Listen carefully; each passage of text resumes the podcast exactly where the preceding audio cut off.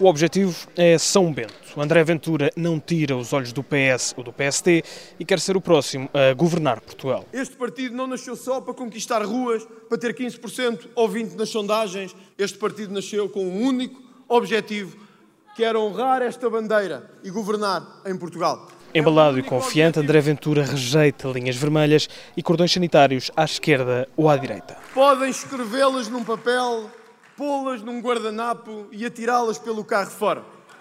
Porque valem para nós o mesmo que um cinzeiro mal lavado. Valem zero.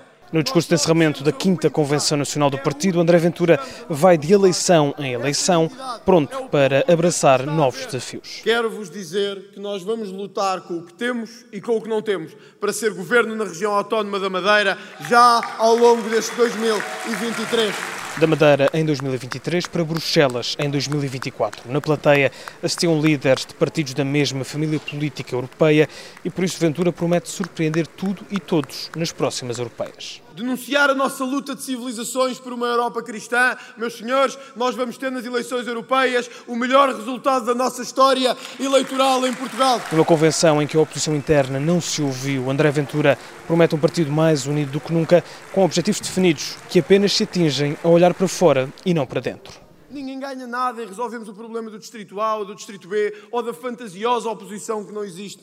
O que nós temos que olhar é para aquilo que nos pedem Ninguém na rua nos pergunta, então, como é que vai a oposição no Chega?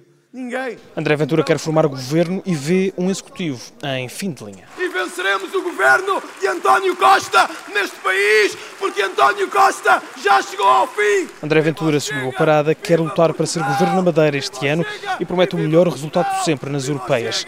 São passo a passo para chegar ao que verdadeiramente quer, governar Portugal.